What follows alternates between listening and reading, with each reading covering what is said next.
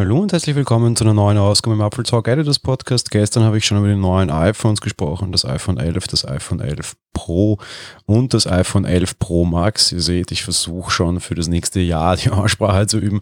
Es ist ein bisschen leichter, aber ganz so toll wird es noch nicht.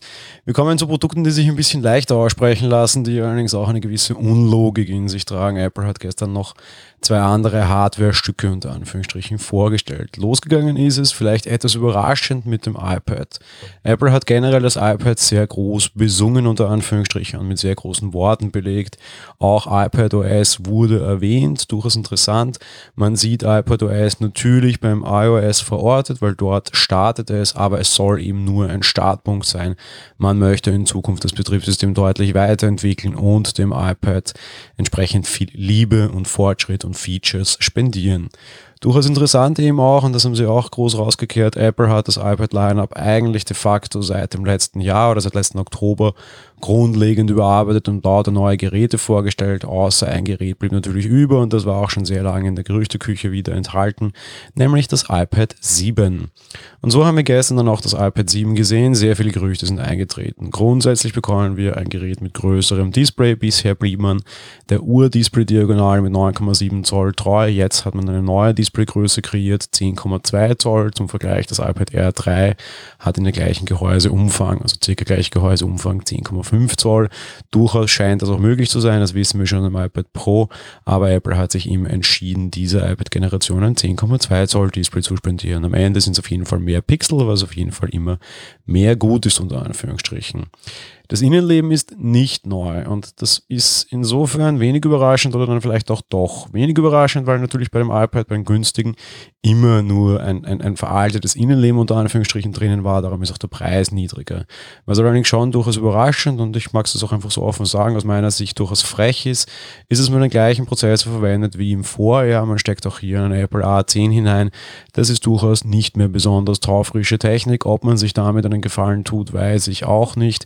Es es kommt gerade jetzt wahrscheinlich die Zeit, wo durchaus wieder Speicher oder vielleicht anwendungshungrigere Prozesse kommen werden, nämlich mit Apple Arcade wird man die Power durchaus brauchen können. Es wird spekuliert, ob das Apple TV 4K ausreichend Power hat. Naja, wenn es die nicht hat, das hat aber einen besseren Prozessor als das neue iPad, dann wird es durchaus traurig und es ist sehr blöd, dass ich ein neues Gerät kaufe, direkt, wenn dieses, dieses Feature quasi startet oder halt dieses Service startet, das vielleicht den ganzen Anforderungen nicht gerecht werden kann. Sei es drum. Was gibt sonst noch an Neuerungen? Ja, eigentlich nicht viel. Man ist weiterhin auf den ersten Apple Pencil. Das war insofern für mich zumindest klar. Schließlich tut das das iPad Air 3 als auch das neue iPad Mini von heuer auch schon. Aber zusätzlich gibt es jetzt auch endlich den Apple Smart Connector, bedeutet, man kann auch Apple Smart Keyboard verwenden. Was überraschend wenig viel waren Geschichten oder generell Erwähnungen zu einer ganzen Bildungssache. Jetzt gibt es ja wieder einen Bildungspreis, also einen niedrigeren Preis für Bildungseinrichtungen, aber sonst hieß es sehr wenig dazu. Was es auch noch gab, war natürlich die Apple Watch Series 5 und da gibt es überraschend relativ wenig Neuerungen. Beginnen wir mit dem offensichtlichsten, nämlich bei dem Display. Das Display ist ein Always-On-Display. Wenn es nicht gebraucht wird, wird es entsprechend dünkler und aktualisiert nur noch einmal die Sekunde.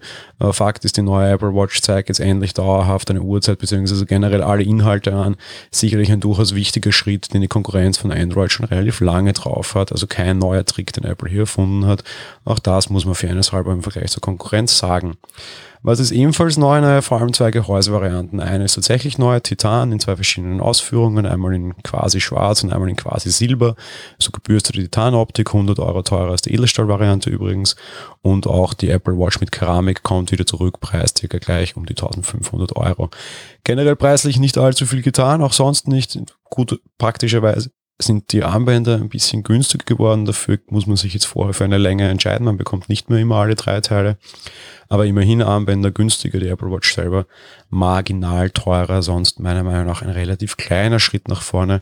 Was es auch jetzt noch neu gibt, ist ein Kompassmodus. Keine neuen Sensoren, keine neuen Gesundheitsfeatures. Das versprochene, versprochene, das in den Gerüchten aufgetauchte Schlaftracking ist ebenfalls nicht enthalten. Das war's, was die Hardware betrifft. Wie gesagt, morgen hören wir uns wieder. Heute hätte eigentlich eine Apps-Folge sein können, aber bei der Keynote machen wir eine Ausnahme. Und ebenso machen wir auch morgen eine Ausnahme. Da sollte ja für sich gar keine Folge sein.